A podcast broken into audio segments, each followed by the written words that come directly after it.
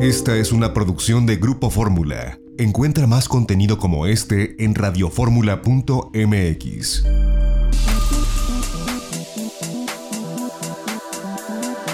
Grupo Fórmula presenta a Mari Carmen Cortés, Marco Antonio Mares y José Yuste. Las tres personalidades más destacadas de la economía, las finanzas y los negocios en Fórmula Financiera.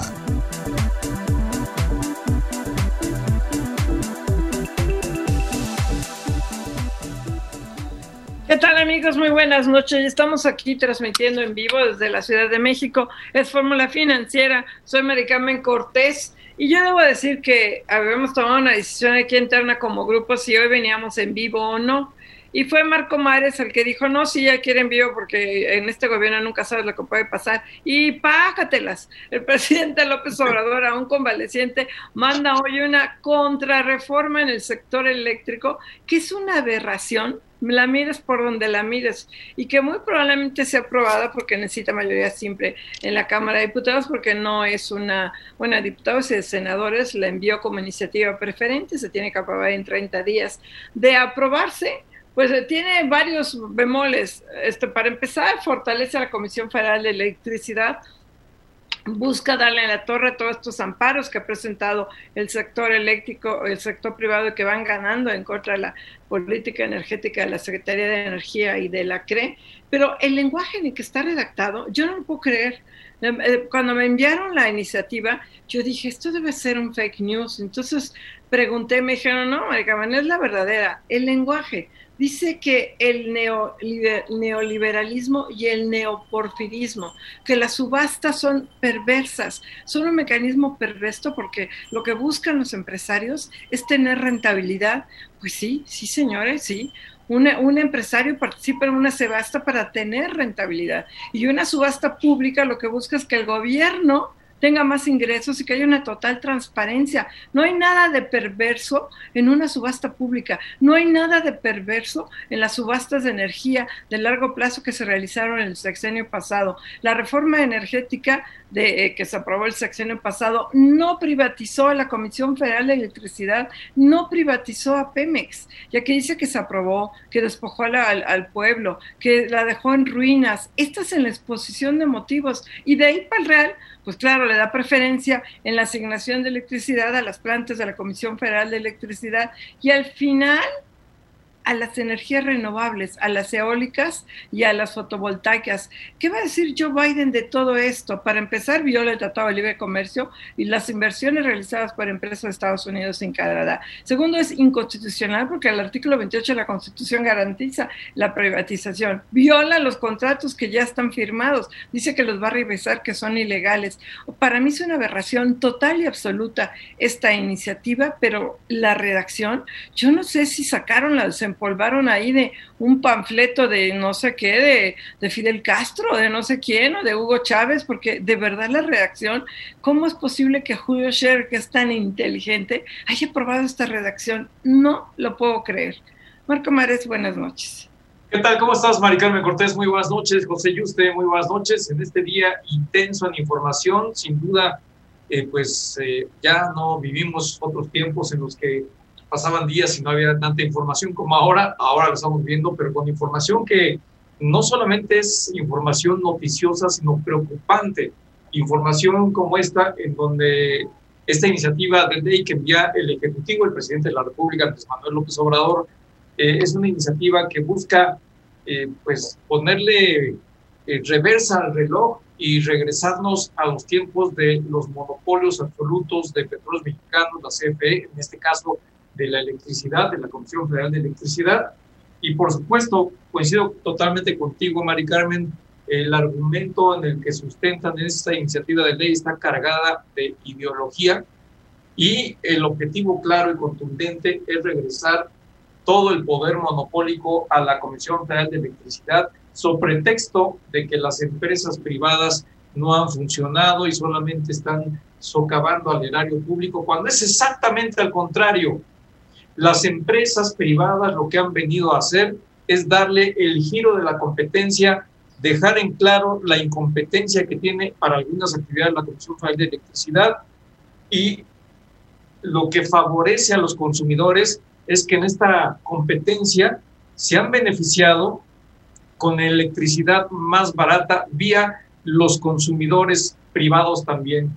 Hay que decir que una gran cantidad de empresas privadas están consumiendo energía más barata y en virtud de ello los consumidores hoy tienen precios más bajos. ¿Qué va a pasar cuando desaparezca esto si se aprueba esta iniciativa de ley? Pues obviamente que se van a elevar los precios en donde la energía hoy está siendo barata y va a ser más cara eventualmente.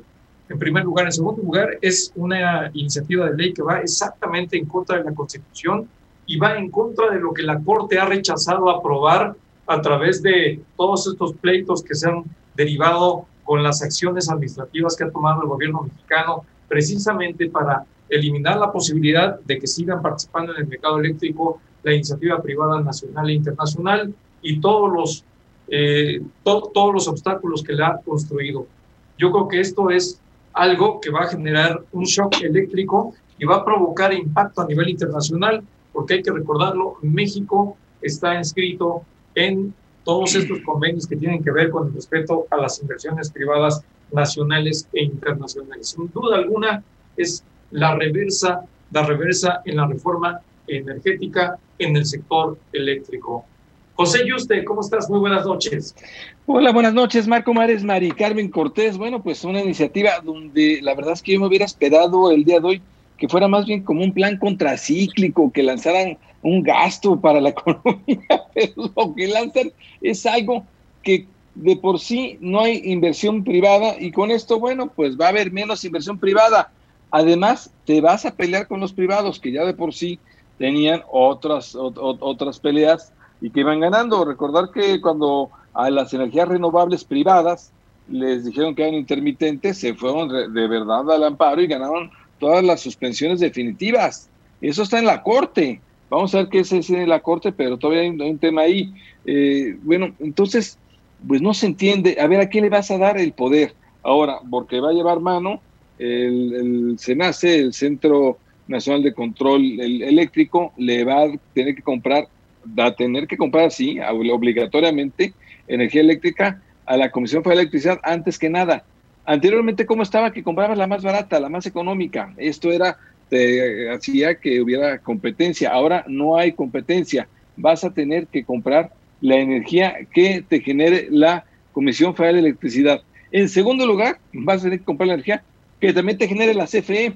Entonces, incluso con, con termoeléctricas, es decir, con combustóleo, nos fuimos a lo más contaminante de lo contaminante.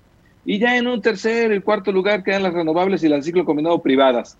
Realmente no se entiende porque va a haber problemas con los privados o los indemnizas o va a haber problemas con el tema de tribunales, de que se mantenga todavía de facto ellos operando.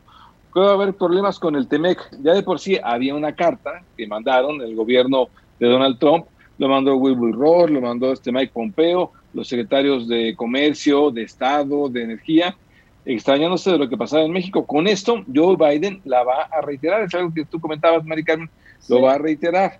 Entonces, no se entiende tampoco por ahí. Y no se entiende porque tampoco hay dinero para pagarles a los privados una indemnización. Se acabó, se acabaron los fideicomisos y los guardaditos.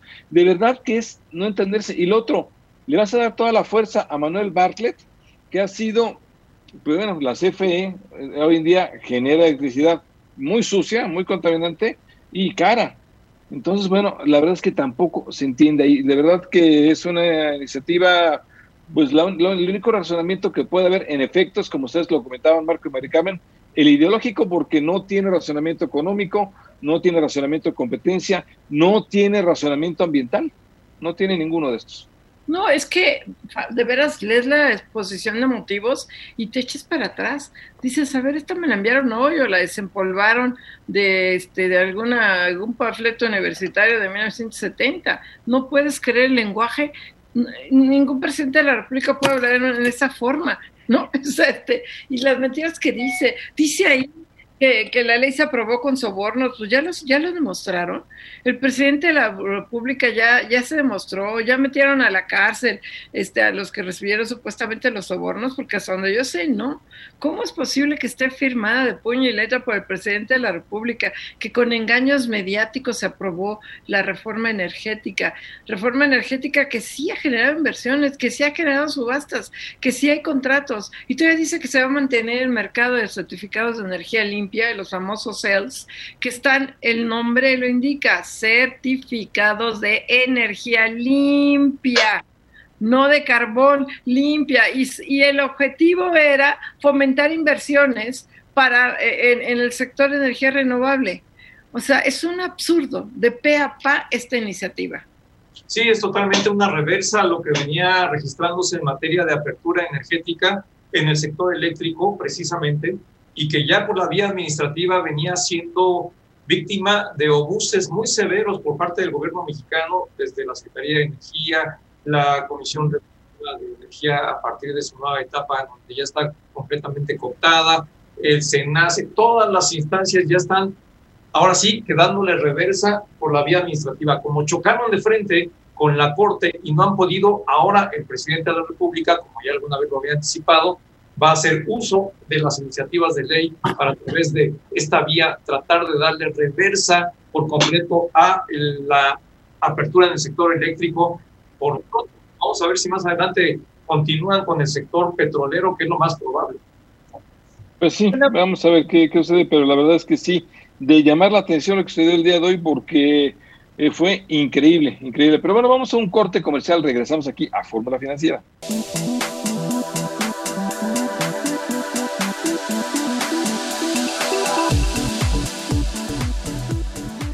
Regresamos aquí a Fórmula Financiera y estamos haciendo un enlace con Enrique Ochoa, que, diputado del PRI, que fue director de la Comisión Federal de Electricidad eh, y que bueno, que mejor que el que nos diga estaba en ruinas la Comisión Federal de Electricidad cuando la dejó él, porque este, para ir precisamente, creo que primero la campaña y luego de diputado. Pero bueno, hoy también en la ABM finalmente ya, ya lo habíamos cantado, ya lo sabíamos, ya lo habíamos hecho público, pero hoy ya es oficial. Eh, Daniel Becker es el nuevo presidente de la Asociación de Bancos de México.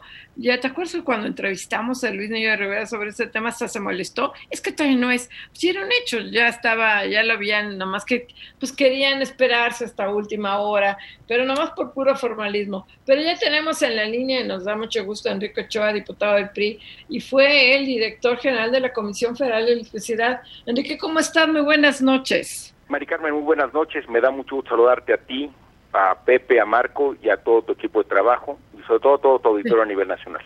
Oye, tú que le entiendes mejor que a nosotros este tema de la Comisión Federal de Electricidad que supuestamente dejaste en ruinas, cuéntanos qué opinas de esta iniciativa que a lo mejor no, vas no van a poder ustedes frenar en el PRI, porque no tienen mayoría. Pero a ver, yo la veo aberrante, pero tú cuéntanos, tú que le entiendes mejor. Pues sí, la CFE lleva cuatro años ganando dinero, teniendo utilidades a partir de que precisamente se dio una apertura de energía eléctrica que le permitió tener acceso a las fuentes de generación más económicas y menos contaminantes. Pero el día de hoy nos despertamos en el Congreso con que se presentó una iniciativa preferente que tiene como principal eh, conclusión el que se van a encarecer las tarifas de energía eléctrica para la población, afectando a las familias, a los comercios, a los servicios públicos y a las industrias generadoras de empleo con servicios de energía eléctrica más caros y contaminantes. Y esto obedece a lo siguiente, eh, esta iniciativa preferente eh, mata el despacho económico de energía eléctrica, es decir, la manera en que funcionan los sistemas eléctricos en México y en todo el mundo. Eh, ¿Cómo funcionan? La generación de energía eléctrica más barata se utiliza primero, de manera tal que tu generación de energía eléctrica va avanzando en costos para dejar hasta el final de la cola a la energía eléctrica más cara y contaminante. En México esa energía es la que se genera con combustible.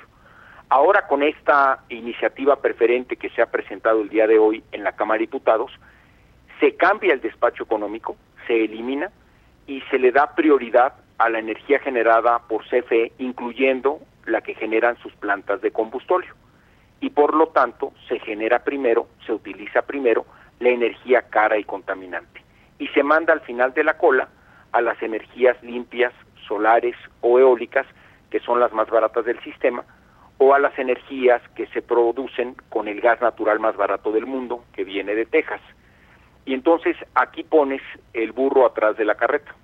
Estás poniendo la energía eléctrica más cara y contaminante primero y mandas al final de la cola, lastimosamente, a la energía que actualmente se está impulsando en Estados Unidos y en Europa como la energía de presente y de futuro. La energía más barata, la energía que no contamina y la energía que ayuda a superar los problemas de salud pública justo cuando ahora estamos enfrentando una pandemia que precisamente lastima la salud de los mexicanos. Enrique Ochoa, ¿cómo estás? Te saluda Marco Antonio Mares, muy buenas noches. Marco Antonio, muy buenas noches, ¿cómo estás tú? Bien, Enrique, eh, para preguntarte, ¿qué consecuencias podría tener en caso de que se apruebe esta iniciativa de ley, dado que las inversiones privadas nacionales e internacionales han sido crecientes hasta que inició este gobierno y el monto que representan, pues es un, monto que eventualmente en uno de los escenarios tendría que ser pagado vía alguna indemnización. Cuéntanos, por favor, cómo se desarrolló esta inversión y a cuánto ascendieron estas inversiones en las energías limpias en los últimos tiempos. Marco, de pasar eh, esta reforma de iniciativa preferente, lo que resulta es que se cambian las reglas del juego a la mitad del partido.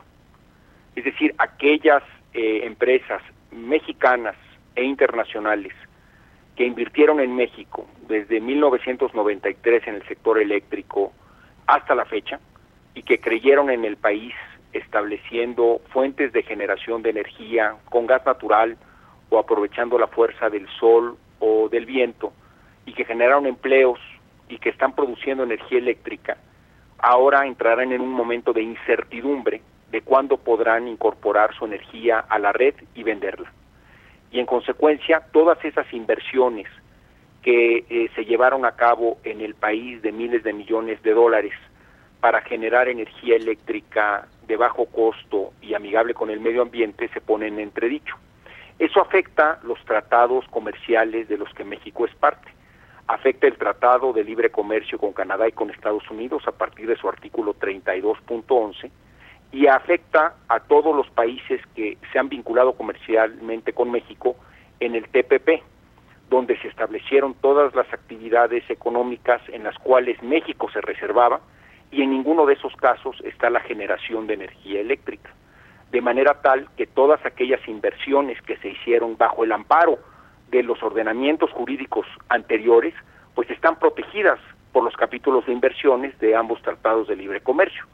Y en consecuencia, todas aquellas inversiones que se vean afectadas y que acudan a las instancias internacionales, probablemente tendrán razón y a México le saldrá más caro el caldo que las albóndigas.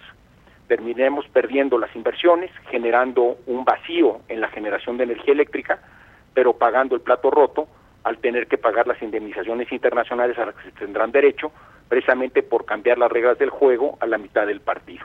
Y por otro lado, todo esto se traducirá en energía eléctrica más cara para los consumidores domésticos, para los consumidores comerciales, para los servicios públicos o para las industrias generadoras de empleos, y en el caso de la generación de energía eléctrica con combustóleo, pues genera energía contaminante, que afecta a la salud pública de los mexicanos, justo cuando lo que se debe de, promover son energías limpias de bajo costo para ayudar a la economía familiar y para ayudar a la recuperación de salud pública en el país. Hacia esa ruta está caminando el mundo y México está con esta iniciativa preferente avanzando en el sentido opuesto. Está retrocediendo en materia energética y está afectando la economía, el medio ambiente y la salud de los mexicanos. Es una mala iniciativa preferente y esperamos tener los argumentos suficientes en el Congreso para hacerlo notar y eh, yo, yo creo que es una mala idea para el país. Así estamos platicando con Enrique Ochoa, usted lo recuerda bien, él fue director de la Comisión Federal de Electricidad, el primero con la reforma precisamente de 2013, el primer director de la CFE. Después, eh, bueno, hoy eres diputado, Enrique, te saluda José Yuste. Y tú que conoces las entrañas de la Comisión Federal de Electricidad, ¿era necesario algo así para que sea más eficiente, para que produzca mejor, para que realmente tenga el 54% garantizado de generación eléctrica del país? ¿Era indispensable algo así? No, eh, por supuesto que no. Eh, la, Comisión Federal de Electricidad debe de seguirse fortaleciendo como la empresa de energía más importante que tiene México y sobre todo en un contexto donde cada vez los mexicanos utilizaremos más energía eléctrica para podernos comunicar, para poder trabajar a distancia y para poder aprovechar los cambios tecnológicos como los eh, automóviles eléctricos que serán el futuro de la transportación mundial. Por eso siempre la CFE será una empresa vital para el desarrollo de México. Pero el fortalecimiento de la CFE no tiene que ser a costa del debilitamiento del sector privado o del sector social o de los consumidores mexicanos. Es decir, se pueden construir escenarios ganar-ganar en lugar de que eh, se hagan este tipo de transformaciones que afectan inversiones o que afectan la transferencia de tecnología de punta o que afectan la creación de más y mejores empleos en el país la CFE puede seguir siendo la principal empresa de transmisión y de distribución de energía eléctrica y por supuesto sigue siendo la empresa que eh, tiene la mayor participación en generación de energía eléctrica. Y aquí seamos claros con los números. La Comisión Federal de Electricidad tiene una capacidad instalada para generar cerca de la mitad de la energía del país por sí sola, pero tiene contratos monopólicos donde le compra otro 30% de energía eléctrica al sector privado para sus propios usos y para comercializarla. Es decir, la CFE tiene más del 80% de la capacidad de generación del país actualmente. Una de manera directa y una parte importante a través de contratos monopólicos donde le compra la totalidad de la energía privada que se genera a ciertos generadores que por cierto son muy eficientes. Ese parque que combina la CFE la hace muy potente y podría seguir año tras año comprando más energía eléctrica económica, eh, de bajas emisiones contaminantes, con tecnología de punta, al mejor, al mejor oferente. De eso se trataba la apertura energética, de que la CFE tuviera su acceso parques de generación de tecnología de punta sin que le costara un ojo de la cara al presupuesto público. Es decir, que fuera energía más eficiente. Por otro lado, la Comisión Federal de Electricidad sí tiene plantas de generación llamadas cafeteras de más de 40 años o 50 años de vida útil, utilizando combustibles del pasado que son caras y contaminantes. Esas centrales deberían determinar su vida útil y ser sustituidas en esos mismos sitios por centrales de generación más modernas y que utilicen combustibles más económicos. Así se van eh, actualizando los sistemas eléctricos de los países. Pero con esta iniciativa preferente, en lugar de ir por la ruta de la modernización y el cambio tecnológico, lo que parece que se está garantizando es que esas centrales cafeteras de 50 años sigan trabajando y sigan generando energía eléctrica con combustible o con diésel caro y contaminante, afectando la economía familiar y la economía de comercios, servicios públicos e industrias. Es decir, generando energía eléctrica más cara en lugar de sustituirla por energía más barata. Ese es interrumpo porque también trata, está pretendiendo desconocer los resultados de las subastas de energía limpia que se realizan, de subastas eléctricas de largo plazo que se hicieron este, hasta hace dos años que empezó la 4T, que fueron subastas que ahora les llama perversas, que porque el objetivo de los empresarios era tener rentabilidad. Bueno, esas subastas fueron reconocidas en su momento como las subastas más baratas en el mundo eléctrico y además fueron reconocidas internacionalmente por su transparencia y resultados positivos. Eh, lamentablemente México dejó de hacer esas subastas aun cuanto son una obligación en la ley. En esta iniciativa preferente se elimina la obligatoriedad de tener subastas anuales para actualizar el parque de generación y atraer eh, tecnología de punta e inversión es una mala decisión porque ese era un mecanismo probado en México y en otras partes del mundo que también hacen subastas eléctricas para que se ponga a competir al sector privado nacional e internacional por ofrecer los mejores servicios en condiciones de precio y mejores condiciones medioambientales. Esas subastas, como tú bien dices, Mari Carmen, bajo esta iniciativa preferente dejan de existir. Ese también es un error de esta iniciativa preferente. ¿Se aprueba o no? Enrique. Sí, bueno. Sí, ¿se aprueba o no esta iniciativa en dos palabras? No debería de aprobarse y vamos a discutir en la Comisión de Energía, donde yo soy secretario, cuando esa iniciativa inicie su análisis, porque esto sería perjudicial para la economía de las familias, para el desarrollo del país, para el medio ambiente y para la salud pública. No, es una iniciativa... palabras, gracias Enrique Ochoa, te agradecemos. Enrique, gracias. gracias. Buenas noches. Nos vemos, vamos a un corte.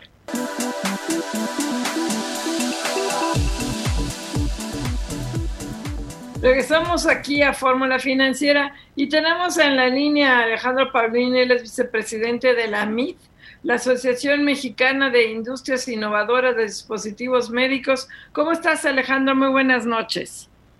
Eh, muy bien, Mari Carmen, buenas noches y un saludo para ti y tu audiencia. Oye, cuéntanos, ¿cómo van ustedes con la UNOPS en cuanto a la subasta?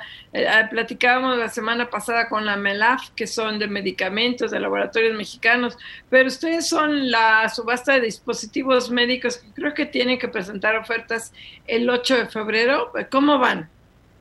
Sí, bueno, vamos creo que un poquito como, como el resto de, la industria, no, no hay mucha, creo que no hay mucha diferencia entre lo que es farma, dispositivos médicos yo diría que en general, como todo lo que es insumos médicos, eh, vamos eh, preocupados, preocupados eh, por, en, principio, por un lugar, por el tema tiempos, porque tú sabrás que esto ya es algo que viene de, bastantes meses atrás y, bueno, y si bien nos va ahora, justamente ahora hay que presentar ofertas, pero estaríamos hablando de, firma de contratos en, el mes de abril y entregas tal vez a partir del mes de mayo, con lo cual obviamente otra vez coloca, el riesgo de, desabasto.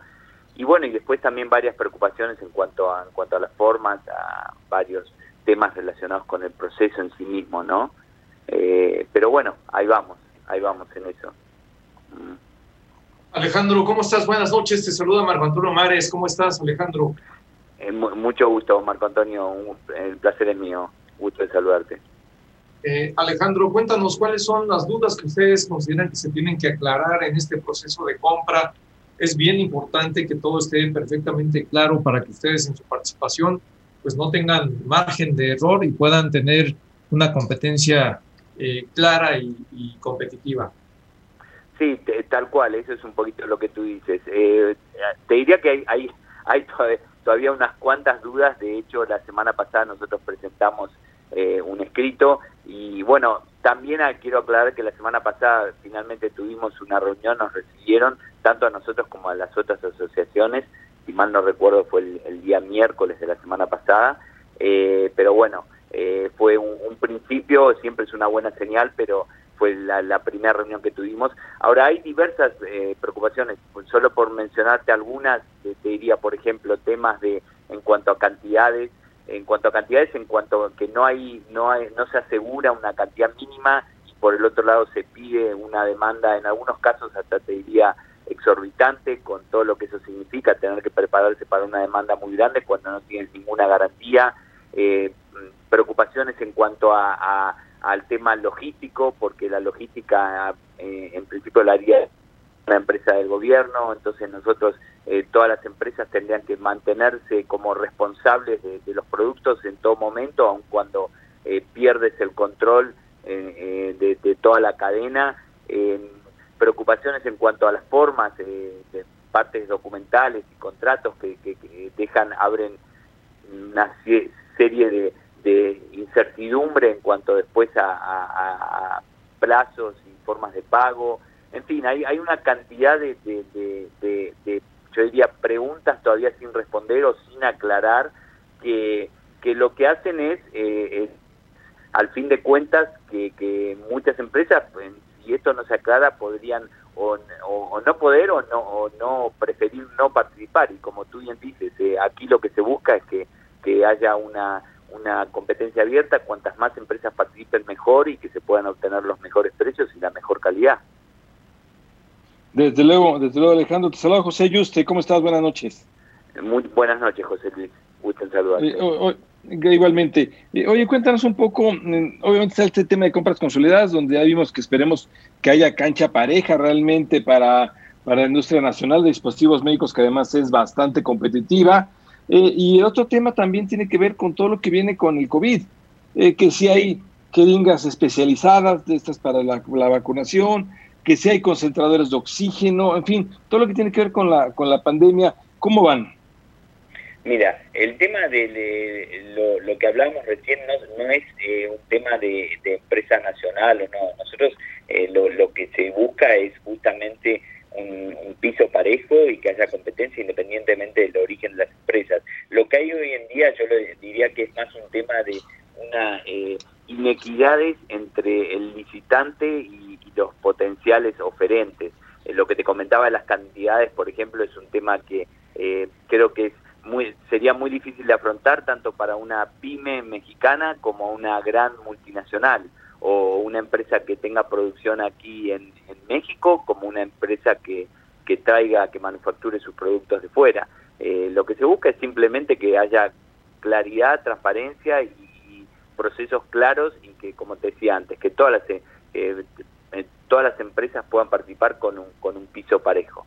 Em, en relación a lo que tú me dices de la pandemia, mira, nosotros en, en la MIT somos 37 empresas, muchas de ellas producen insumos médicos relacionados con la pandemia, no solo ventiladores, sino bueno, muchas de nuestras empresas producen todos los, los, test, no vacunas, porque no, no somos del área de, de, de, farma, pero sí todos los test, tanto PCR, serológicas, eh, de antígenos, eh, todos los equipos de protección, etcétera. Y yo te diría que en líneas generales nosotros, eh, nuestras empresas tienen la capacidad para, para enfrentar, digamos, como fue el caso del año pasado, una demanda exagerada, inclusive en algunos casos hasta multiplicada por 10. lo que sucedió fue que en algunos casos, bueno, no todo fue no hubo la debida planificación y fueron compras muy muy de urgencia y eso provocó algunos cuellos de botella, pero creo que nuestra industria sin duda está preparada para, para enfrentar este tipo de, situaciones. Oye, pero entonces la presentación de las ofertas se mantiene para el es el 8 de febrero y estamos hablando de qué monto en el caso de dispositivos médicos. No, no, mira, no el monto no no lo no no no lo no lo tengo, eh, obviamente estamos hablando de cantidades muy grandes eh, todavía eso depende, ya te digo, de, las ofertas de, cuánto y cuánto participen. Obviamente las cantidades son muy, muy, eh, muy importantes. Eh, inclusive en la, parte, justamente, si bien de la parte de dispositivos médicos es solo una, una categoría, que es la de principalmente la de material de curación, sin embargo estamos hablando de montos muy importantes y, y que Teóricamente esta primera licitación sería para todo el consumo del 2021. Después va a salir una, una nueva licitación que se pretende licitar por a partir del 2022, tres años más. Mm. Pero obviamente es un, estamos hablando de una licitación de, de, un tamaño de, de, mucha, mucha relevancia. Mm. Claro, Alejandro, eh, eh, ¿cuáles son los escenarios que tú vislumbras a partir de lo que hasta ahora tienen enfrente? Eh, ¿Hay posibilidad de que pues la, la, industria nacional tenga eh, ventaja o desventaja en, este, en, esta, en esta consolidación, en esta compra consolidada? No, no, ni, ni, como te decía antes, eh, Marco, ni, ni ventaja ni desventaja. La idea es, acá se trata eh, de una situación de que lo que se busca es de un piso parejo para todas las empresas que quieran participar. Ojalá que sea en las condiciones se den para que participe el mayor número de empresas de hecho, para aclararte, en, la MID, como bien mencionaba Mari Carmen, somos, hay, hay empresas tanto nacionales como, como internacionales y hay empresas que tienen manufactura aquí en México. Nosotros, de hecho, somos el, octavo exportador a, nivel mundial de dispositivos médicos y el primero en Latinoamérica. Y hay muchas empresas que no tienen eh, que no tienen producción nacional. Entonces, no no es un tema de de dónde eh, del, del, origen de la manufactura ni del origen de la empresa. Es como te decía antes, un poquito más, algunas, hoy día se observan algunas inequidades entre, entre eh, más que nada entre el visitante y los potenciales oferentes, ¿no? Es, ese es lo que, la principal preocupación. Ya, eh, bueno, pues sí es, este, sí es para preocuparse cómo va a ser esta licitación, precisamente este, es una es una preocupación. ¿Qué, exactamente qué es lo que se quisiera por parte de los dispositivos médicos que fuera como la, licitación? ¿Cómo, se buscaría? Eh, sí, mira, lo, que nosotros eh, lo que nosotros queremos es mm, eh, una claridad y absoluta en cuanto a las reglas del, proceso. Eso fue lo que lo que expresamos en, el escrito que se presentó la, la semana pasada, ya te digo, son alrededor de, de 11 puntos. Eh, por ejemplo, en el tema de cantidades, normalmente los contratos públicos establecen un, un, consumo mínimo de un 40%, por decirte. Entonces, hay un, tienes una garantía, tú puedes preparar tu, tu, stock, para tener stock puedes preparar tu producción, pero hoy día no hay un mínimo, como te decía, sí, lamentablemente nos cae la guillotina, agradecerte mucho, Alejandro Paulini, vicepresidente de la MIG, la Asociación Mexicana Industrias Innovadoras de Dispositivos Médicos. Gracias, Alejandro. No, al contrario, gracias a ustedes por el espacio y bueno, les, les envío un saludo. Cómo no, igualmente, gracias. Vamos a un corte. regresamos aquí a Fórmula Financiera y bueno, ya el otro tema del día, que de hoy hay muchísima información y estamos haciendo el enlace con el secretario de Turismo Miguel Torruco, es que el secretario de Turismo, y ojalá le hagan caso, pide que se considere como actividad esencial al turismo, que es algo que también ha estado insistiendo el sector privado. El trancazo para el sector turístico por la decisión del gobierno de Canadá que comentamos el, el viernes, pero que pues este es muy preocupante, es suspender todos los vuelos de México de Canadá a México y eh, a México ya suspende a partir de mañana, ya también los vuelos, por lo menos permitió que se regresaran los pasajeros. Y Estados Unidos tiene restricciones, Francia se aisló, si tú pensabas ir a Francia, olvídalo, si estás en Francia salir va a ser muy complicado porque Francia se aisló, cerró sus fronteras, no nomás en México, Canadá, México y como casi todo el Caribe y, Brasil, muchos países a Brasil, pero en el caso de, Francia es para everybody. Sí, lo curioso, lo curioso, Mari Carmen, en el caso de Canadá es que cierra sus vuelos procedentes de México y, el Caribe, eh, pero, pero sus destinos turísticos siguen abiertos para quienes quieren llegar allá. Es decir, no deja que salgan de su país hacia los nuestros, pero sí permite que tú vayas de vacaciones para allá y que te gastes tus dolarucos. Y yo creo que todo esto tiene que ver en el fondo. ¿En qué vuelo llegas? ¿Estados Unidos?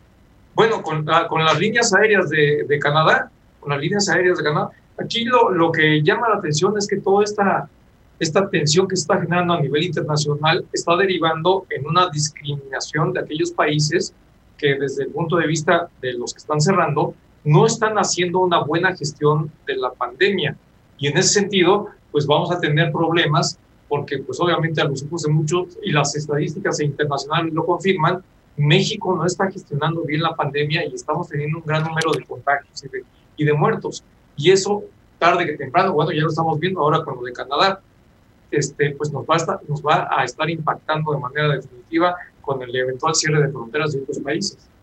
A ver, la verdad es que yo creo que en ese caso Canadá tiene razón. Sí, ve, ve, el manejo de la pandemia que se ha hecho en México, es para tenerle pavor. Y, es un país en efecto turístico. Hoy vamos a platicar más adelante con Miguel Torruco, que, que sea actividad esencial del turismo. Yo creo que sí, pero la verdad el manejo de la pandemia en México ha sido desastroso. No hay un uso obligatorio de cubrebocas, no hay uso obligatorio de test, de pruebas para que puedan identificar a los asintomáticos, no hay un uso obligatorio para el distanciamiento social, no hay multas para quien haga o realice fiestas. Eh, la verdad es que se ha sido un manejo pues bastante malo. Somos, estamos, nos disputamos lamentable y tristemente el lugar número uno y número dos de muertos en el mundo. Entonces, pues sí, ahí sinceramente, pues los países van a hacer lo que, tengan, lo que tengan que hacer. Y sí, sus turistas no vayan a México. Este, y no, solo, no creo que vaya a ser solamente Canadá, ya tenemos el warning, la, la, precaución de Estados Unidos. Es Canadá y Estados Unidos son nuestros dos socios comerciales. Y es que sí, el manejo de la pandemia en México, lo sabemos, ha sido muy relajado y los costos han sido elevadísimos en términos de enfermos y de muertes. No, y además, este, el, eh, ojalá podamos platicar con Miguel Torruco, porque la respuesta, para mi gusto, muy tibia del gobierno mexicano, espero que sí se actualice ya hoy, que sea una actividad esencial, es que, bueno, sí manda, manda un comunicado conjunto a la Secretaría de Relaciones Exteriores y la de Turismo, pidiéndole al gobierno de Justin Trudeau, al gobierno de Canadá, pues que rectifique porque va, dice, a profundizar, va a generar una, una crisis económica muy profunda. Y ese mismo día que se anuncia por parte de la Secretaría del Trabajo y de la Secretaría de Turismo, se anuncia como programa de reactivación económica para el turismo el programa de los ninis, el de jóvenes construyendo el futuro. Becas de 4.300 pesos, que digo, qué bueno que se les den a los chavos, yo no estoy en contra de que les den dinero, pero para empresas, para que los entrenen. ¿Cuántas en 21 municipios de 10 entidades turísticas? ¿Cuántas de estas empresas van a recontratar a estos chavitos? Pues, es verdaderamente increíble que se destinen ese, bueno, no solamente en esta parte, esto estás mencionando, Mari Carmen, sino ya desde hace mucho tiempo, una gran cantidad de recursos a estos denominados programas sociales, que más bien son programas político-electorales que van en busca de votos y se está dando prioridad a otros objetivos políticos más que a los objetivos de salud. Y yo por eso me refería a este tema, que México debería estar preocupado porque su pésima gestión de la pandemia pues le está cerrando la puerta con otros países. Yo no sé si tengan razón o no tengan razón, que lo más probable es que sí, pero lo que sí es cierto es que el problema está originalmente en nosotros, en México, en su gobierno, en la manera en que está llevando adelante la gestión de la pandemia. Ahí es donde está el problema. Pues sí, es, es, es sí, perdón, Carmen, No, digo que estoy de acuerdo. Hoy la CETUR, la Asociación de Secretario de Turismo, también dice que es inaceptable la decisión de Canadá. Pues es que no podemos evitarlo. A ver, es inaceptable, pero no lo puedes evitar. El manejo de la pandemia ha sido espantoso en México. a ver, aquí, la línea del secretario de Turismo, Miguel Torruco. Miguel, ¿cómo estás? Muy buenas noches. Mari Carmen, ¿cómo estás? Pepe y Marco Antonio, como siempre, me da mucho gusto. gusto. Cuéntanos, Miguel. Yo fui muy crítica porque decía que lo único que estaban haciendo era lanzar el programa de jóvenes construyendo el futuro en apoyo del sector, pero hoy, y haces creo que muy bien, pides que la industria turística se considere como esencial. Esto es una petición ante la Secretaría de Salud, ante la Secretaría de Economía. ¿Quién es el que define finalmente? Bueno, vamos, vamos por, por, por La primera fue la recetada que me diste hoy en la mañana con la mi compañera también de la Secretaría de Trabajo, de que es más de lo mismo del programa de jóvenes construyendo el futuro. No es así. Eh, eh, eh, me acordé de cómo me regañaba mi abuela, que decía, sí, pero me, me recordaste en ese dicho de que quedé como el cuetero si logro eh, fondos para beneficiar al sector, malo. Si no lo logro, malo. Ahora sí que me hiciste quedar prácticamente con la nota como el cuetero, pero no fue así, porque son lograr por primera vez para el sector turismo apoyo económico eh, de 2.500 millones de pesos eh, para 50.000 jóvenes que pues eh, van a salir beneficiados porque se les va a dar una beca de 4.310 pesos entre 18 y 29 años, así que ya no tan jovencitos, y que van a estar trabajando, porque acuérdense que eh, los más afectados del empleo fueron los jóvenes. Entonces, pues vamos a fortalecer eh, como aprendices que cuando eh, ya tengan la práctica suficiente y si así lo desea el patrón, pues va a contratarlos, pero además se les cubre el seguro social. Así que es un programa que no existía porque ya lo tenían en otras ramas, pero no en el sector turístico. Entonces, no es de que eh, es más de lo mismo, porque es incluir una partida para beneficiar a un segmento de la población que lo necesita. Así que eh, así que no quede como el cuetero porque te estoy explicando. Un programa que ya existía, Miguel, que ya existe, no es un nuevo programa, pero bueno, vas, Marco. Miguel, ¿cómo estás? Te saluda Marco Antonio Mares. Muy buenas noches, Miguel Torruco. Muy bien, Marco Antonio. Después ya del, de lo que comenté, ahora sí, hazme la pregunta que quieras. Quisiera que platicaras acerca de los efectos que tendrá el cierre eh, de vuelos que ha anticipado va a ser Canadá hacia México y el Caribe. ¿Qué tanto nos va a afectar y qué está haciendo el gobierno mexicano al respecto? Bueno, eh, primero hay que recordar que en, el año pasado, ya con pandemia, recibimos un millón, ¿qué? 20 mil turistas, 61.3% menos que en el 2019, que nos fue muy bien. Eh, eh, el gobierno de Canadá decide suspender los vuelos hasta el 30 de abril de cuatro líneas que volaban para nosotros, Air Canada, Air Transat, eh, WestJet y Sunwing. Eh, pero también eh, implica que quiere que se hagan, al llegar a Canadá, el PCR el, para 72 horas confinado, que además les costaría a los que llegan allá, tanto nacionales como canadienses o mexicanos, pues dos mil dólares, pues nadie va a estar ahí confinado tres días. Entonces, yo creo que eso lo van a recapacitar. Si quedara como, como está esa disposición, este año podríamos perder 791 mil turistas canadienses con una derrama de 782 mil, no, perdón, 782 millones de dólares. Y también la afectación para Canadá de mexicanos que iban a Canadá y que pues sería difícil que lleguen y se metan a un confinamiento por tres días, eh, pues tendría una pérdida de 372 mil turistas nacionales. oye, mi querido Miguel, eh, Miguel Toro Gonzalo, José usted fíjate que nos va a agarrar la guillotina que tenemos aquí. A ver si mejor podemos platicar mañana con más calma, si, si tu agenda te lo permite, porque yo creo que sí es importante que nos aclares todos estos temas, por favor. Claro que sí, ya saben, y nada más era lo último, de la que eh, la pérdida también de mexicanos para allá era de... Claro, claro que sí. Miguel, te mandamos un fuerte abrazo, Miguel Torruco, secretario de Turismo. Gracias, un abrazo.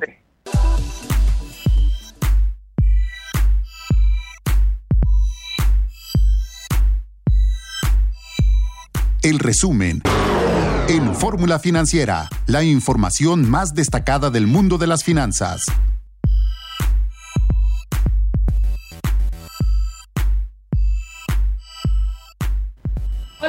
Amigos? Muy buenas noches. Soy Maricarmen Cortés. Es la segunda hora de Fórmula Financiera y estamos transmitiendo en vivo desde la Ciudad de México y le damos la bienvenida a la auditorio de Telefórmula que nos ve a través del canal 157 de Sky, 121 de Easy, 153 de Mega Cable, 354 de Dish y 161 de Total Play.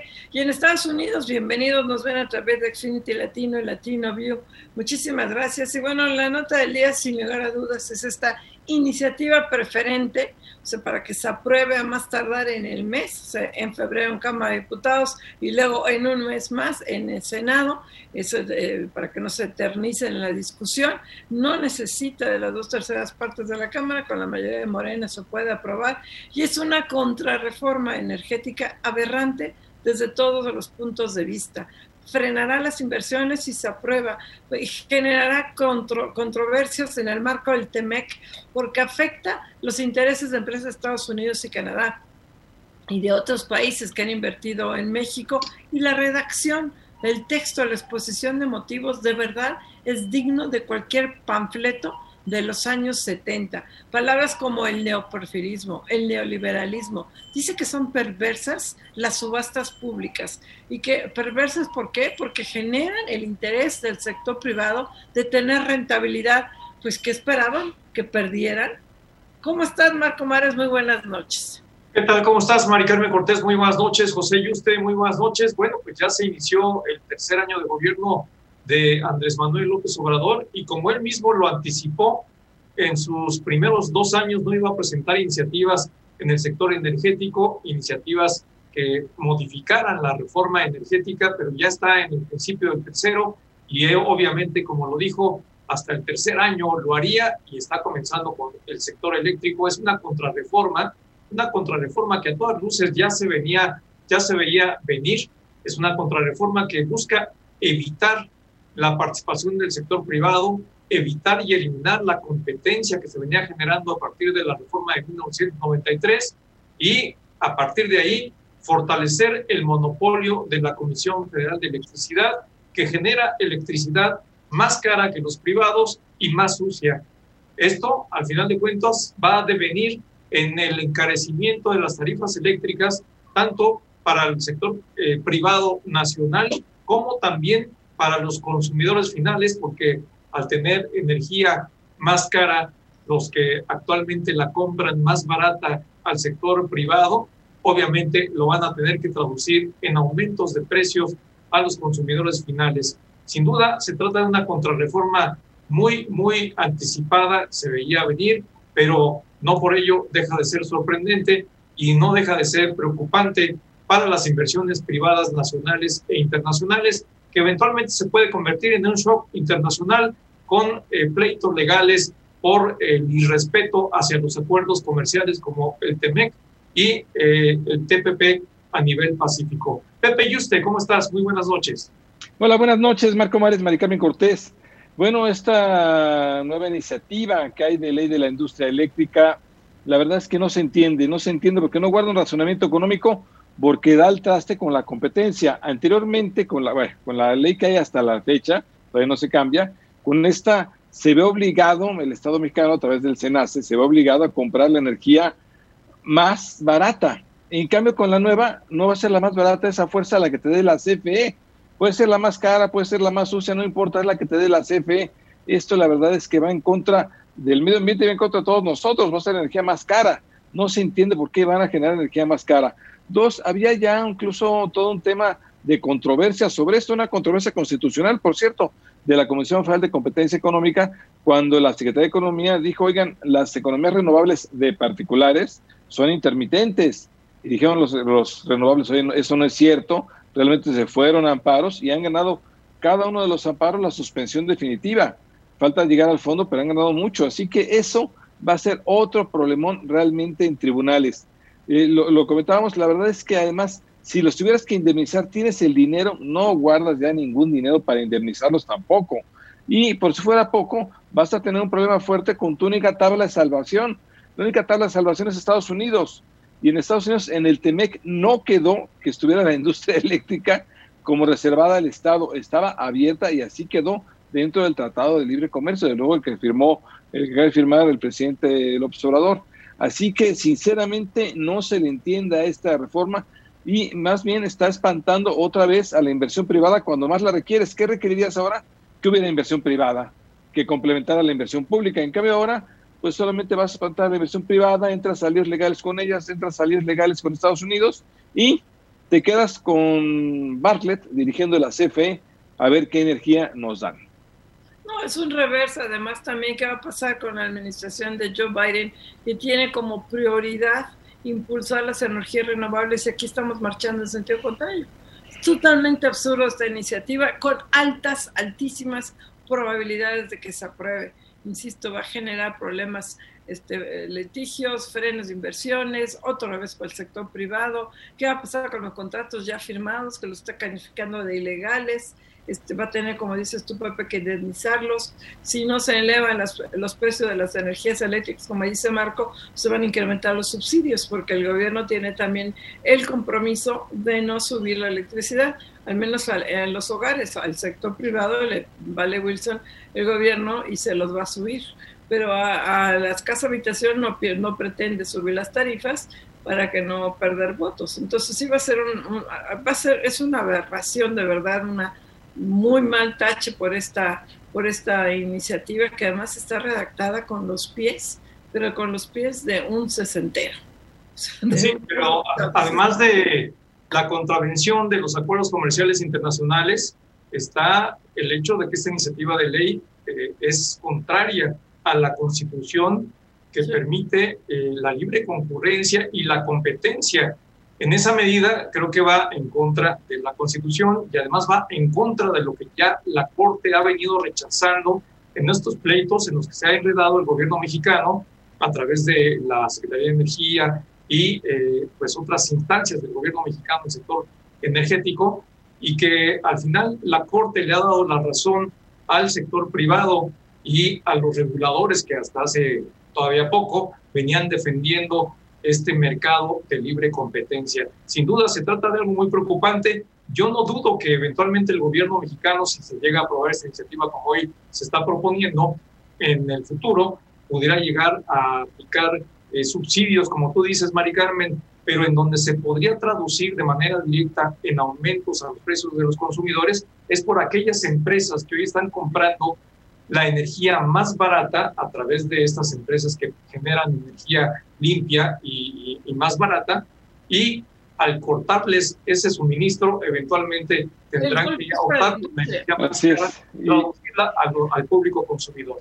Y, y, bueno, por otro lado, hoy, pues ya la Asociación de Bancos de México tiene luz verde, ya todo el mundo sabíamos que iba a ser Daniel Becker, Dani Becker, del el director del Grupo Financiero MIFEL, que iba a ser nuevo presidente de la Asociación de Bancos de México. Hoy por consenso lo votan, va notario y ya es oficial que va a ser, que quien va a sustituir a Luis Niño de Rivera va a ser Dani Becker, Daniel Becker del Grupo Financiero MIFEL.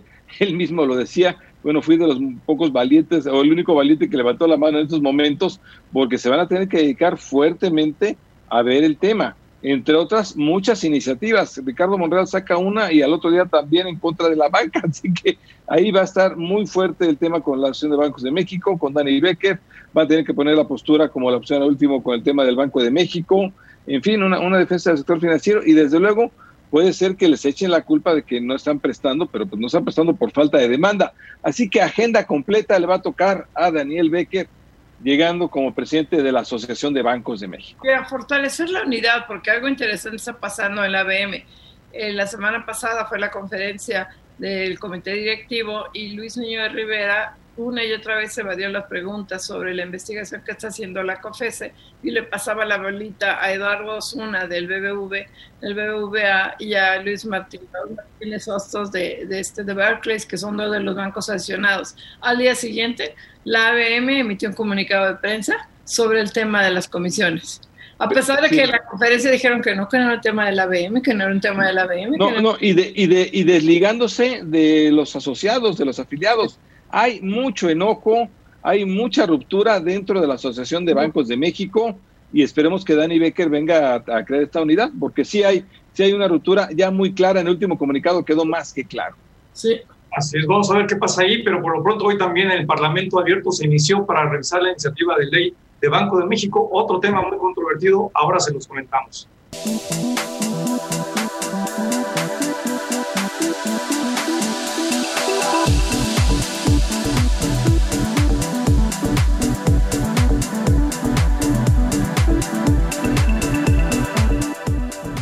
Regresamos aquí a Fórmula Financiera y bueno, el otro tema son las vacunas, que no solamente en México son de desastres, es un desastre yo creo que a nivel mundial. Este, en México por lo menos ya llevan casi 700 mil vacunas puestas. Hay países donde van el retraso es más grande, hay países como Israel donde el avance es muy notorio. Este, Estados Unidos ya le está metiendo candela, está toda esta especulación del turismo el turismo de vacunas, que tú lo creo que también lo decías también así, ¿no, Pepe? De que vamos a los Estados Unidos y nos ponemos la vacuna como Pepillo Origel, que le manda un beso, pues sacó la foto y dijo, qué barbaridad, que puedo venir a Estados Unidos a hacer lo que no puedo hacer en México. Pues para empezar por la cantidad que tienen, el dinero que tienen los Estados Unidos que no tenemos nosotros, pero sí están ya con Biden mucho más organizados. Pero cada vez están poniendo más restricciones a los mexicanos que quieren hacer el vacuna, el vacuna shopping, no el vacuna, no, vamos de vacunación, ya no está tan fácil. Tienes razón, Mari Carmen, pero creo que el dato importante de hoy es que Estados Unidos se está colocando como pues el país que logra un hito en materia de vacunación. Hoy eh, Estados Unidos puede presumir que hay más personas vacunadas que personas contagiadas, confirmadas de, de COVID-19. Sin duda están echándole todos los kilos allá en Estados Unidos. Fíjate que, bueno, ya, y, ya tenemos ahora sí, Alejandro Macías. El doctor el El doctor, ¿cómo estás Alejandro? ¿Cómo te va? buenas noches. muy buenas noches, ¿cómo están? ¿Cómo estás? Buenas noches. Buenas noches, ¿cómo, estás? Oye, oye Alejandro. auditorio. Eh, la verdad es que lo primero que tenemos que preguntarte es ¿Funciona o no la vacuna rusa Sputnik? Porque a lo que vemos es la que más va a llegar o más rápido por lo pronto. Sí funciona, sí te la pondría. Dinos la verdad, sinceramente, ¿tú te la pondrías? Claro, a ver, a ver, mira, a ver, si me preguntas ahorita funciona, mi respuesta es no sé. ¿Por qué? Porque tenemos que esperar el análisis. Yo no cuento con los datos que, que pueda tener la autoridad regulatoria.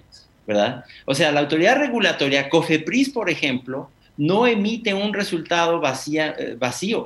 COFEPRIS tiene que recibir la recomendación de un comité independiente, que es el Comité de Nuevas Moléculas. Ese comité tendrá toda la documentación. Y yo me supongo que ese comité, además de la documentación que, que entregue la compañía, va a tener también disponibilidad de alguna publicación internacional. No sé si se puedan esperar, pero, a ver, es una institución el Comité de Nuevas Moléculas, pues yo creo que tenemos que confiar que van a hacer su trabajo, porque todavía no sabemos. Ya se está diciendo es que ya la compraron, es que todas las compraron antes de autorizarse. O sea, si no la compras antes, no la compras, ¿eh? Te quedas, te sales de la fila y ya no la compras, ¿eh? Oye, Alejandro, pero en este caso no solamente ya la compramos, es ya viene en camino. Pues bueno. López Obrador dijo que la próxima semana estaría aquí. Hugo López Gatel, que en agosto decía que no sabía para nada, ahora ya dice que sí. El secretario de Hacienda dice que no es una vacuna de segunda, pero no está autorizada por COFEPRIS y no hay información. A ver, Maricarmen, mira, es que primero barata no es, ¿eh? Por lo que yo sé, sale, vale cinco veces más que la de AstraZeneca, que ya tenemos autorización. Ah, y es el mismo comité, ¿verdad? Barata no es, para empezar. Bueno, por un lado. Ahora, la vacuna de AstraZeneca se compró exactamente, es más, la vacuna de AstraZeneca se compró y se pagó sin siquiera tener la vacuna, ¿eh? en un contrato de riesgo. Ni siquiera estaba la vacuna, ya se había pagado y se había aceptado que si la vacuna no funcionaba se perdía ese dinero. Era un contrato de riesgo. Claro, ahí Alejandro, ahí yo te interrumpo porque es justamente lo que me preguntaba ayer Mari Carmen al aire, que si yo me pondría la vacuna eh, Sputnik, y yo le dije que sí, siempre y cuando COFEPRIS autorice, porque COFEPRIS tiene que dar la autorización y este comité de moléculas nuevas, que es un verdadero misterio, nadie sabe quién integra y no ha dicho esta boca es mía, debería de estar hablando y diciendo, a lo mejor no es su función, pero debería de dar a conocer exactamente para cuándo va a revelar o a develar este misterio y si lo va a autorizar o no en México. De eso depende que nos la pongamos o no. Claro, claro. Sí, Marco, yo creo que das en el clavo. Es que eso no le corresponde a Cofepris. Mira, yo formé parte del Comité de Nuevas Moléculas cuando trabajaba yo en el Hospital de Nutrición. Primero, no me pagaban nada, ¿eh? No me pagaban nada. Y yo no me imagino que, que hubiera llegado en ese caso el subsecretario de Salud a decirme, para mañana me, me autorizas este medicamento. No, simple y sencillamente no funciona así. Es un comité independiente. Si mañana llega el presidente de la República y les dice, yo quiero que me autoricen esta vacuna mañana, no, por lo menos yo así lo conocí, ¿eh? Entonces, la respuesta es, te la pones, yo hoy no me la pongo, pues si no sé si sirve, pero si ya la analizaron, sobre todo si ya hay publicaciones, si están todos los datos ya de la compañía, y la autoriza la autoridad regulatoria, pues sí me la pongo, porque además no va a haber la vacuna que cada quien quiera, Marco, o sea, va a ser la que te toque. Yo qué bueno, pues yo prefiero esa o yo prefiero esta otra, pero para 120 millones de mexicanos no va a haber la que tú quieras, ¿eh? es la que nos toque. Oye, oye, Alejandro, pero las que nos va a tocar por lo pronto en el siguiente mes sí es la rusa. no creo, ¿eh? ¿eh? No, no, a ver, pero cuéntanos, pero de la rusa, obviamente ahí puede ser un tema también geopolítico, que la FDA de Estados Unidos diga, oye, es que son los rusos, tampoco. Puede ser que no conocemos nada de esta vacuna porque apenas está llegando, apenas la conocemos. ¿Tú qué has visto de esta vacuna? ¿Qué se sabe de esta vacuna Sputnik? Mira, yo creo que sí, ahí, hubo un error. ese fue el nacionalismo de las vacunas que ha sido un cáncer. Y, y, uno de los errores graves que se cometieron en Rusia fue en agosto 11 haberle dado una autorización a esa vacuna, cuando que no tenía el estudio de fase 3. Y ahora que ya lo tiene, pues si todo el mundo levanta la ceja. Pero ya está el estudio de fase 3, lo tendrá que analizar la autoridad regulatoria. Yo no he visto más que lo que está en el, en el sitio de internet de la compañía, que es muy escueto.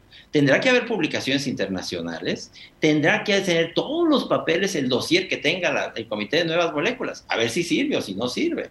Pero si ellos analizan, bueno, pues es la que te toque. Ahora, yo no creo también que esa sea la vacuna que nos va a venir tocando a todos. La, vacuna que nos va a vacunar a casi todos. O a AstraZeneca. Es la de AstraZeneca. De esa hay 77 millones. Nada más que cuando Pfizer unilateralmente, porque aplica la letra chiquita, dejó de mandar la vacuna, pues se descarriló todo el programa de vacunación en México. Esa era una, esa era una vacuna que era una especie de puente en lo que podíamos ya tener la vacuna de AstraZeneca, que apenas se está envasando en México, por ahí de, marzo a abril. Pero ¿qué vamos a hacer entre prácticamente nos quedamos un mes sin vacuna? Ahora, ¿qué va a pasar ahí? Tú que sí le entiendes y hay que recordar al público que viste el SAR precisamente en la lucha contra el H1N1. Pero, ¿qué va a pasar? Eras el Hugo López Gatel de aquella época, pero... y no es fácil, ¿eh? No es fácil. Tú sí sabías. Oye, pero cuéntanos, este, eh, ¿Qué va a pasar con esta gente, que los que sí se han podido vacunar, que ahora originalmente le decían que era cada 20 días y ahora le dicen que a lo mejor cada 40 y a lo mejor no saben si la segunda dosis eso o no es de Pfizer, porque nadie sabe nada. A ver, tiene que ser de Pfizer, Mari Carmen. A lo mejor en el futuro vamos a poder este, combinar, pero de que van a tener su segunda dosis de Pfizer la van a tener. Ahora, ¿cuándo? Eso es lo que no está claro. Pero, Sirve, claro que sí sirve. De hecho, la primera dosis, quienes ya tengan la primera dosis ya están protegidos. Y no se pierda, no se ponga a las tres o cuatro semanas. A lo mejor van a ser ocho semanas, porque además el espacio de, de aplicación en el protocolo es un tanto arbitrario, así se diseñó por la premura. Pero casi todas las vacunas, de hecho, las revacunas son a dos meses. En, la, historia ninguna vacuna se echa a perder porque no pongas rápido las, la revacunación. Alejandro, yo creo que es bien importante que nos hagas el favor de enfocar, porque hoy hay mucha duda de si me pongo la Sputnik o no me la pongo y que si esta tiene o más, más o menos efectividad. ¿Cuáles son los niveles de efectividad que tienen las vacunas que se está mencionando que van a aplicar aquí en México? Porque además, respecto a las que se aplican en influenza, por ejemplo, tienen efectividad hasta del 35 40%, que es mucha diferencia respecto de las que hoy se habla que tienen del 70, 80, 90%. Cuéntanos cuáles son los niveles de efectividad que tienen.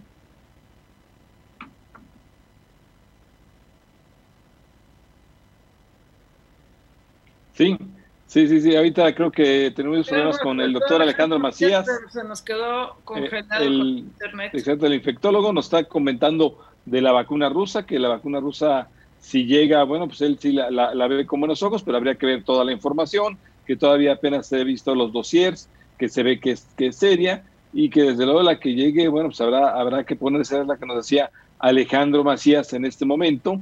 Eh, la verdad es que hay muchas dudas. Lo cierto es que pase lo que pase, nos vamos a tener que seguir cuidando con cubrebocas. Ya, ya, ya tenemos a Alejandro.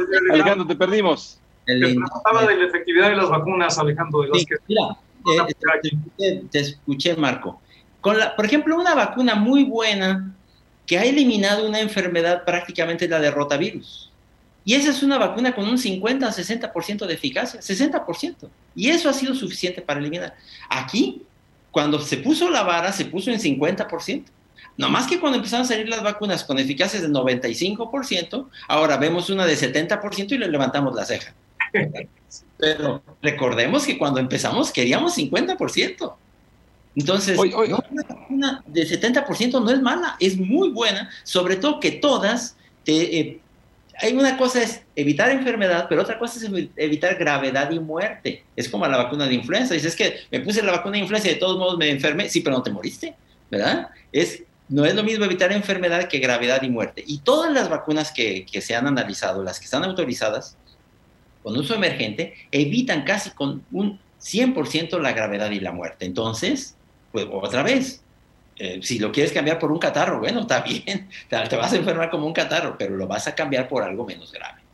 Oye Alejandro, me imagino que con esto de cuidarnos con cubrebocas, distanciamiento social, a pesar de que, de que llegue la vacuna, vamos a seguir un tiempo con esto. ¿Cuánto tiempo vamos a seguir cuidándonos ¿En qué momento va a ser un año? ¿Va a ser dos años? ¿Para cuándo sería esto? Mira, yo, yo, yo tanteo que prácticamente todo este año. Yo creo que ahora sí la curva, independiente de que se vacune o no se vacune, por ahí de mayo, junio va a empezar a bajar. Ahora sí la vamos a aplanar. Yo no soy este pero yo creo que no va a ser antes, porque los coronavirus son virus invernales y ahorita están tomando su estacionalidad, digamos. Y una vez que pase ya el frío intenso y que ya se haya infectado mucha gente, pues con vacuna y sin vacuna, por ahí de mayo, junio, ya por lo menos no vamos a tener la situación que tenemos en este momento, que es catastrófica en muchos, en muchos lugares. Pero el cubrebocas, la sana distancia, la conducta que tienes que tener, el seguir haciendo las cosas desde casa mientras sea posible, pues fácilmente, por lo menos todo el primer semestre y paulatinamente volveremos a una cierta normalidad, acaso hacia fin de año y ya sea el 2022. Y por tanto, el cubrebocas. muy exitosa cuenta de Twitter, publicaste un tweet que yo casi me infarto dice que el virus se transmite de manera muy ineficiente por las superficies Tú ya no que yo la isoleo hasta mis calzones, ya no. No, no, no, ya no, eso no, que y no está de no, Es que ahora sabemos cosas que no sabíamos en un principio. Yo también de los primeros pacientes que veía por ahí de marzo, no llegaba aquí a la casa, ahora sí como decimos aquí en León, aquí a tu casa. Este, no llegaba yo en las cocheras quitándome la ropa y metiéndome a bañar. Ahora ya no eso, ya no, eso no es así. No hay que estar es por aerosol. En superficies. Es, por, aerosol y por el aire. No es lo mismo aire que aerosoles, ¿eh? A corta distancia son gotas y a larga distancia son aerosoles. Aerosoles son los que flotan. Esta enfermedad se transmite por aerosoles con mucha eficacia, pero no hay un solo caso y se ha podido demostrar en transmisión indirecta. Pues qué bueno que nos dices, Alejandro. Lo que sí te recomiendo es que pongas antivirus a tu computadora porque se frisea gracias, Alejandro. Se agarra la guillotina. Un gustazo, doctor Alejandro. Alejandro, adiós, gracias. Regresamos aquí a Fórmula Financiera y tenemos vía Zoom a Carlos López Jones, jefazo de Tendencias Económicas y Financieras. ¿Cómo estás, Carlos? Muy buenas noches.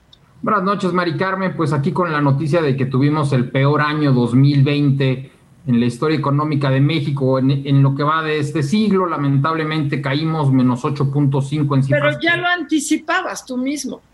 Sí, lamentablemente después de la caída del segundo trimestre, pues era evidente que íbamos a tener un muy, muy mal año, ¿no? Es, ya queda para la historia ese menos 8.5, la peor caída desde 1932. Hay que señalar que nuestro principal socio comercial cae nada más 3.5, Estados Unidos. ¿Y por qué hay que señalarlo? Porque ellos sí hicieron la tarea, ellos sí le dieron eh, apoyos a sus empleados, ellos sí le dieron apoyos a sus empresas y México no lo hizo. Durante nueve meses estuvimos insistiendo sobre la importancia de tomar deuda barata en estos momentos, apoyar a los empleados mexicanos, apoyar a las empresas. Y bueno, lo que nos queda para 2021 es confiar en la vacunación, que como acaba de señalar el doctor Macías en, su espacio, pues va muy lenta. Y va muy lenta porque Estados Unidos va muy rápido. Estados Unidos ya lleva 25 millones de dosis. Ellos esperan para junio haber vacunado al 80% de su eh, población y México pues andaremos alrededor del 10, del 15% con mucha suerte hacia mediados de año. Así es, Carlos López Jones, tú hablas de que el 8.5 de caída de la economía mexicana es cosa del pasado, pero es algo que está impactando al presente y va a impactar al futuro de corto plazo de este año, eh, precisamente por lo que mencionas, la falta de apoyos económicos, que además ha rechazado el gobierno y ha insistido en que no se equivocó, que lo hizo bien. ¿De qué tamaño estamos hablando o de cuánto tiempo estamos hablando para que la economía mexicana recupere su tamaño pre-pandemia y en términos generales de que los mexicanos tengamos un mejor nivel de vida del que hoy estamos teniendo? Bueno, eh, para que la economía se recupere a los niveles de 2018, 2019, hay que recordar que 2019 también caímos un poco, pero más o menos estamos hablando de 2024, estamos hablando de un sexenio perdido para que el tamaño absoluto de nuestra economía sea de, tamaño similar, 2024 va a ser similar a 2018, 2019. Sin embargo, para 2024 seremos 4 o 5 millones más de mexicanos, ya habremos rebasado seguramente la marca de los 130 millones, entonces nuestro PIB per cápita, dividido ese Producto Interno entre todos, estamos hablando de 2027, 2028. Ahora bien, cada quien va a hablar de cómo le va en la feria, como decimos. Y ahí tenemos dos grandes sectores, va a ser una K. Los que están dedicados al mercado externo, ejemplo, la producción de autos, van muy bien. Los que van dedicados al mercado interno van muy mal. Construcción, por ejemplo, traía una caída hacia noviembre del 17%. Lo que tiene que ver con servicios de esparcimiento, menos 30%. Lo que tiene que ver con turismo, menos 50%. Es increíble las caídas.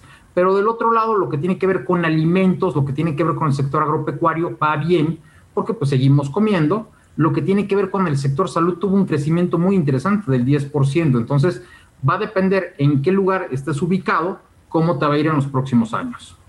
Así es, Carlos, buenas noches. Saludo a José Yuste. Oye, Carlos, la verdad es que sí da la impresión que hay margen de maniobra todavía para que México entrara en un gasto contracíclico, desde luego, este mismo año el rebote va a ser del 4%, pero recordemos que las veces pasadas los rebotes eran de, la misma magnitud.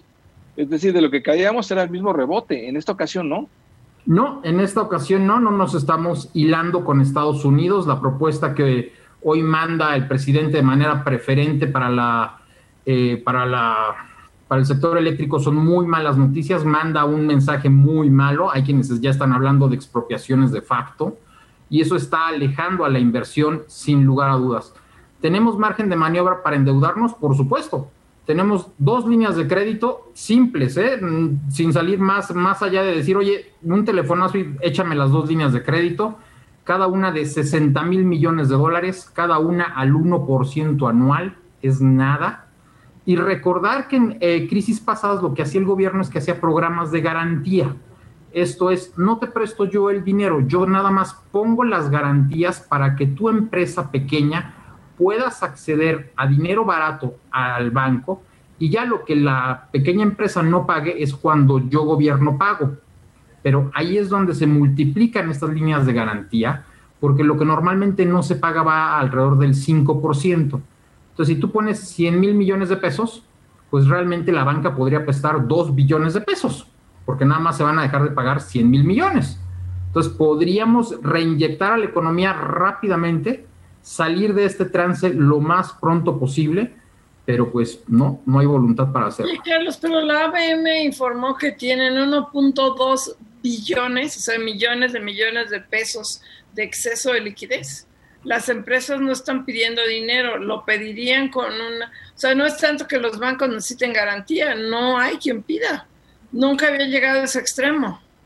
Ahí, hay dos temas que son muy importantes. Uno, eh, ¿por qué los bancos tienen ese exceso de dinero? Es porque las personas han dejado de ahorrar y prefirieron sacar de sus ahorros y ponerlo en cuenta corriente, este, a la vista, como se le llama a esos ahorros, y eso aumentó la captación de manera muy importante. Dos, las empresas tenían líneas de crédito, las tomaron en marzo, hay algunas que ya las cancelaron, dijeron ya no las necesitamos, ya pasó lo peor, y otras que las han mantenido a la vista. Entonces ese es el dinero que ahorita los bancos dicen, yo te puedo prestar. Pero si tú ahorita vas a un banco como pequeña empresa, las garantías que te piden son bastante importantes, son mucho mayores a las que pedían antes, porque los bancos están muy preocupados, muy preocupados, porque su cartera se está deteriorando de una manera muy rápida. Entonces hay que apoyar los buenos proyectos, pero hay que bajar las tasas. Claro, Carlos. Y bueno, el efecto que se ha tenido en la población en general, la población mayoritaria, es una caída, una reducción en sus ingresos. ¿Cómo podrías eh, darnos algunos datos para ilustrar más o menos esta idea? Bueno, punto número uno, la inmensa mayoría de las empresas no está pensando en este momento en subir sueldos como cada año se venía haciendo.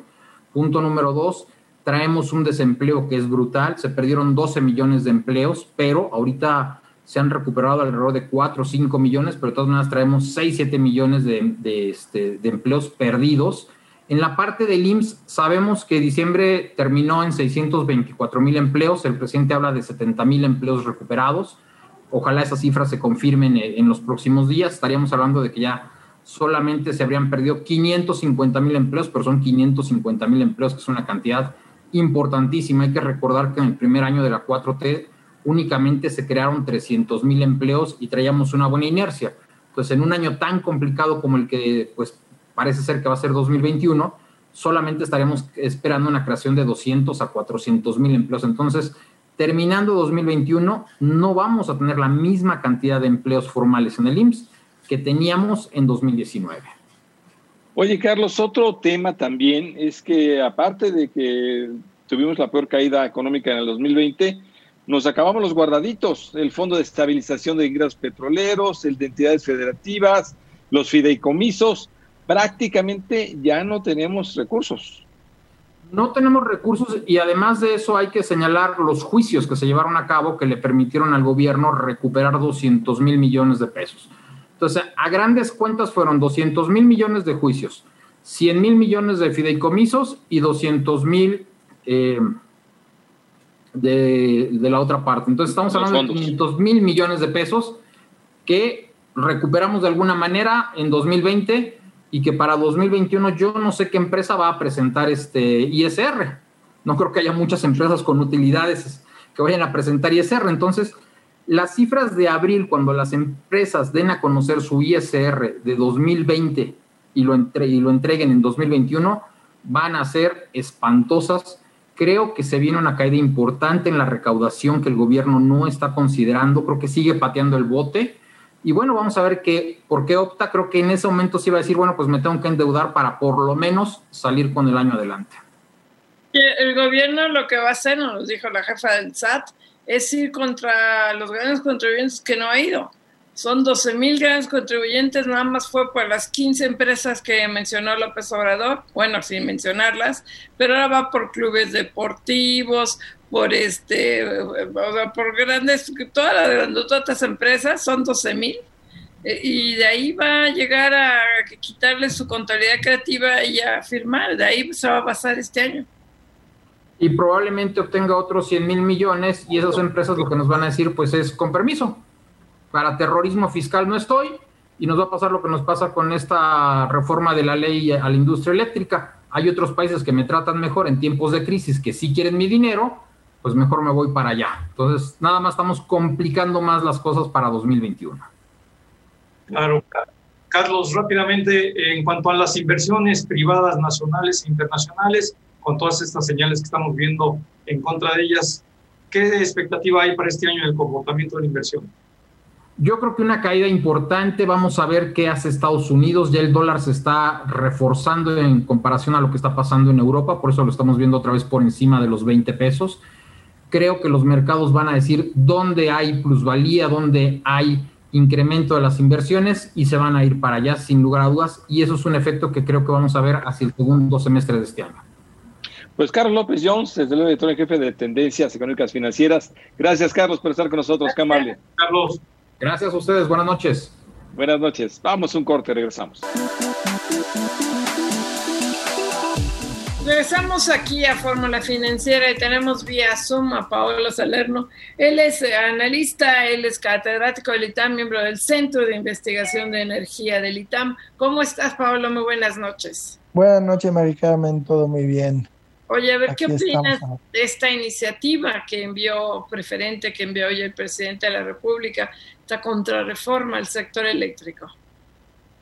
Pues realmente es algo que nos uh, bueno, sorprendió a medias, o sea, ya en el sector se estaba hablando desde hace unos meses de una iniciativa, si te acuerdas, el verano pasado el presidente pidió al organismo regulador de contestarle alguno un memorándum el cual nunca se hizo público. Eh, y bueno, creemos que básicamente la respuesta a este memorándum es esta iniciativa de ley. Eh, yo no la llamaría propiamente una contrarreforma per se porque, bueno, no toca el nivel constitucional. Es un ajuste muy, muy importante de lo que es la regulación en el sector. Eh, yo te he señalado cinco puntos clave. El primero es el despacho de energía la modificación del despacho a favor de la CFE.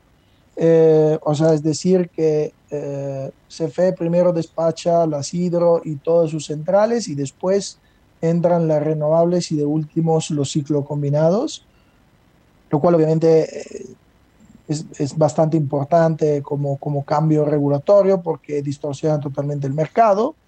La segunda cosa eh, que yo creo que también es bastante relevante es que quieren eh, eh, limitar la emisión de permisos de generación a la planificación del sector eléctrico y retoman el tema de los certificados de energía limpia para todos, o sea, también las tecnologías anteriores a la ley de la industria eléctrica. Obviamente quitan definitivamente la obligación de subastas para el suministrador de servicio básico y hacen también dos importantes uh, acotaciones sobre los permisos legados, uno sobre los autoabastecimientos. De, de hecho, la, la, se le da a la Comisión Reguladora de Energía la facultad, se le daría de cancelarlos en el caso hubo situaciones fraudulentas, que luego habría que ver qué se entiende por fraudulento. Y segundo, la revisión de los contratos de pequeño o de productor independiente con eh, la Comisión Federal de Electricidad. En fin, es una reforma propuesta totalmente enfocada a eh, no fortalecer, sino volver prácticamente a monopolizar el sector eléctrico a favor de la empresa productiva del Estado, que es la Comisión Federal de Electricidad. Sí, es Paolo Salerno. ¿Cómo estás? Te saluda Marco Antonio Mares. Muy Un gusto. Bien. Paolo, cuéntanos eh, tu punto de vista eh, en un escenario potencial de que esta iniciativa eh, presidencial preferente llegara a aprobarse. ¿Qué pasaría con el sector privado? ¿Esto qué implicaciones tendría a nivel nacional y a nivel internacional? Bien, eh, mira, en primer lugar, eh, espero que no, no se apruebe. Eh, en segundo lugar, lo que yo creo que va a pasar es que se empezaría, mm, primero hay que ver si existen los extremos de un recurso de inconstitucionalidad. entonces, pues habría que ver primero este aspecto, porque obviamente cuando se afecta el tema de competencia económica, pues obviamente existen esos extremos. Por otro lado, existe una eh, muy fuerte posibilidad de que muchas empresas eh, demanden al Estado mexicano por incumplimiento de los acuerdos internacionales. Eh, y por último, obviamente, en el caso de que tomaran en la ley secundarias o que la Comisión Reguladora de Energía tomara iniciativas o imposiciones de cancelamiento de permisos o limitación de permiso, pues como hemos visto hasta ahora en estos últimos dos años, sería un, otra vez recurrir a los amparos. Es un escenario dramático para el sector porque realmente, además, la estructura que le están dando no es muy clara. No se sabría, por ejemplo, cómo se estructuraría el precio del mercado spot, eh, porque esto se hace con un precio de casación de la última central despachada. No entiendo bien si quieren separar el suministro básico del suministro calificado y limitar este despacho únicamente al suministro básico de, para la CFE y dejar el suministro calificado en eh, más libre. O sea, esta, este aspecto todavía no, no, no queda muy, muy claro, ¿no? Entonces sería como una afectación a la competencia. O sea, quiero decir, la generación del suministro han sido los grandes sectores liberalizado del, del, de la reforma del 2013 y realmente tendría también un efecto negativo sobre los consumidores. O sea, no olvidemos que es paradójico, pero todos los países latinoamericanos e incluso es, la misma España han retomado el modelo de subasta mexicano. Entonces, o sea, los demás nos copian el modelo que nosotros hicimos desde 2015 y nosotros lo cancelamos. fíjate que eso, eh, en, esto de tenernos, Pablo, a ver, porque en la iniciativa se refieren a las subastas como si fueran el mismito demonio, ¿no? Como las ponen, que les vamos a pagar de más, que es contra el erario, contra el ciudadano, contra la CFE, que está subsidiando solamente a los grandes capitales. La verdad, a ver, explícanos un poco el tema de las subastas, porque, porque funcionó con energías incluso renovables y más baratas. Exactamente. Mira, el principio de la subasta es un principio muy, muy sencillo. Aquí se hace siempre un error muy grande que yo siempre me percato de aclarar. CFE ya no es una única entidad, son muchas empresas. Entonces, CFE suministro básico tiene la posibilidad de comprar a un precio más competitivo la energía en el mercado a través de las subastas eléctricas. Entonces, ¿qué pasa? Que ellos ponen un determinado número de megawatts que necesitan, los privados, inclusive la CFE pudiera, CFE Generación puede participar en las subastas. Esto no lo dicen nunca, pero bueno, para que se sepa, eh, se hace esta subasta y los precios más bajos son los que en los siguientes 15, 20 años van a entregar energía potencia y por 20 años los cells a eh, CFE suministro básico. Es un negocio redondo. Si tú consideras que eh, la última subasta mexicana dio un precio promedio de 20 dólares, 20 cacho, y el precio de una tarifa promedio son 2 pesos, que transformados en números duros son más de 100 dólares, pues puedes ver que aunque le metas el transporte, distribución y servicio conexo y lo que tú quieras, pues suministro básico tiene una ganancia muy importante. Esto permitiría a eh, suministro básico de reducir la tarifa. ¿Qué pasa con esta reforma que están proponiendo? Que ellos dicen, primero la CFE generación, segundo la CFE generación, tercero CFE generación. Entonces, da igual si es una, una, una central de carbón que el kilowatt hora eh, o el megawatt hora te cuesta más de 100 dólares o si es con combustóleo que nos están intoxicando todo el mundo, ¿no? Da igual, ellos quieren CFE, CFE, CFE, pero eso... ¿Qué va a pasar ahí, Paolo, con esos contratos? Porque así como dice que las subastas son perversas, dice que los contratos son ilegales. Se firmaron, se hicieron cuatro subastas de, de mayorista de largo plazo en un minuto que se nos acaba el programa, Paolo. Pues eh, los contratos son públicos y los contratos lo ha hecho los ha, los ha hecho la, la, Comisión Reguladora de Energía y los ha firmado el SENACE, son públicos. Cualquier persona entra a la página del SENACE, se mete a subasta y puede descargar el contrato que el suministrador de servicio básico ha firmado con cualquier eh, ganador de la subasta. Así que más transparencia de esto no hay.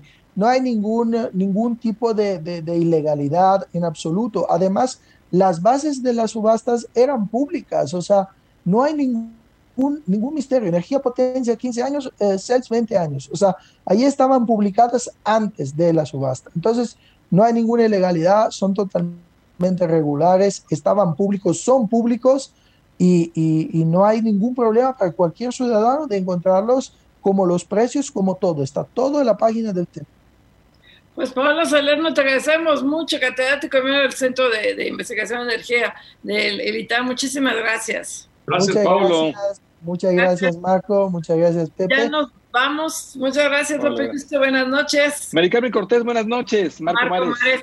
Gracias, muy buenas noches, Mari Carmen, Pepe. Buenas noches. La producción de Diana Cepeda con la asistencia de Cindy Sánchez, de José Juan Rodríguez. Félix en los controles técnicos y Álvaro López del Centro 3.3. Muchísimas gracias. Nos vemos mañana y sigamos usando cubrebocas. Gracias. Esta fue una producción de Grupo Fórmula. Encuentra más contenido como este en radioformula.mx.